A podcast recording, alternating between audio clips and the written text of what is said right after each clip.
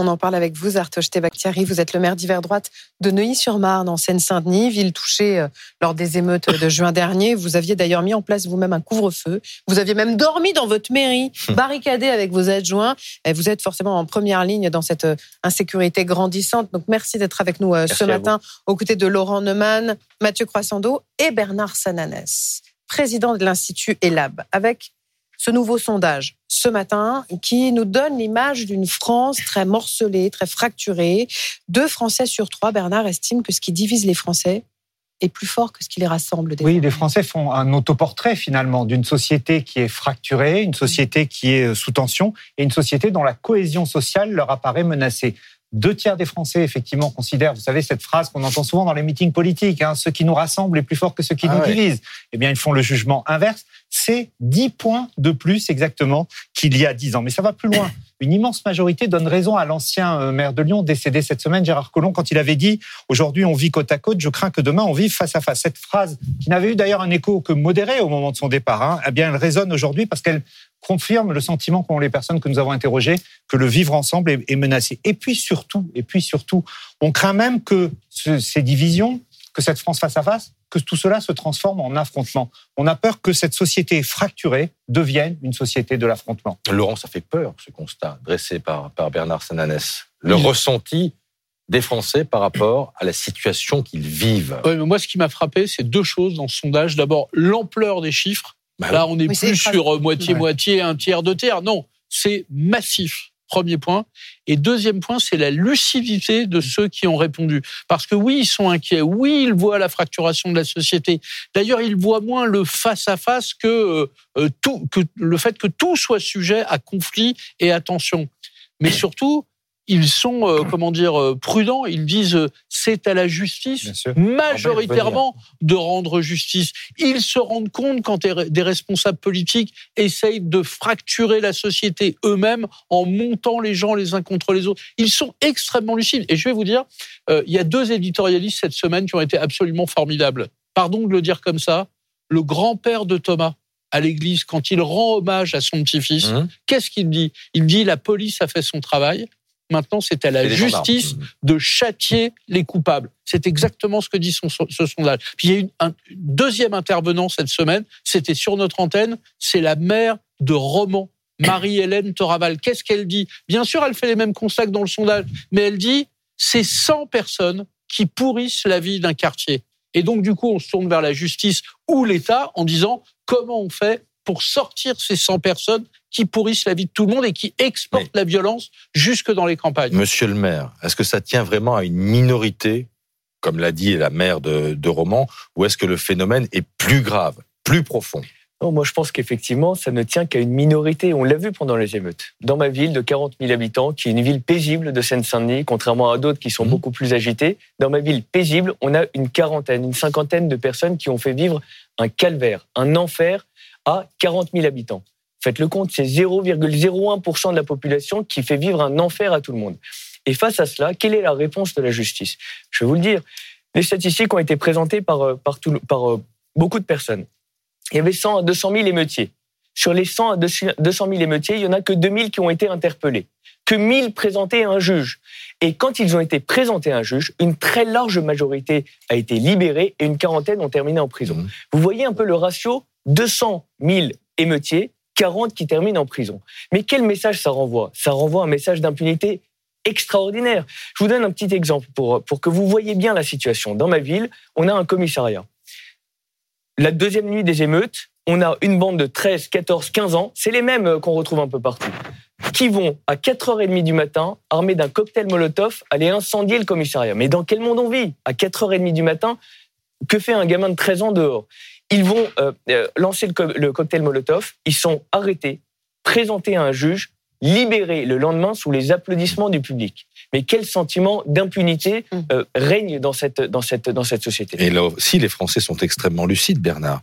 87% des personnes interrogées par Elav pointent le laxisme de la justice. Oui, c'est d'ailleurs paradoxal. Les Français font le constat de leur division mais ils se retrouvent très largement sur leur jugement par rapport à l'insécurité. Ils disent que ça s'est dégradé depuis dix ans et ils donnent deux raisons majeures pour l'expliquer. Le recul de l'autorité, c'est extrêmement consensuel, et le laxisme de la justice, à la fois sur l'effectivité des peines et sur la dureté des peines. Et on voit bien, quand on est à des chiffres que vous avez évoqués, 80%, 85%, ça transcende tous les courants politiques, mm. y compris par exemple à gauche. À gauche aussi, on pense que la justice n'est pas assez sévère.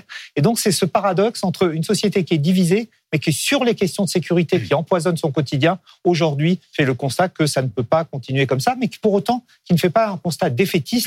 Vous savez, on dit souvent, on ne peut finalement rien faire contre l'insécurité, euh, c'est un phénomène que l'on observe partout. Les Français ne partagent pas ce constat. Ils sont 71% à penser que l'on peut agir pour faire reculer l'insécurité. C'est un message à l'institution judiciaire, ça oui, c'est un message à l'État et la perte d'autorité, qui d'ailleurs touche tout le monde. Hein. C'est pas seulement l'autorité de l'État, c'est aussi l'autorité dans les familles, l'autorité de l'école, c'est l'autorité de façon générale.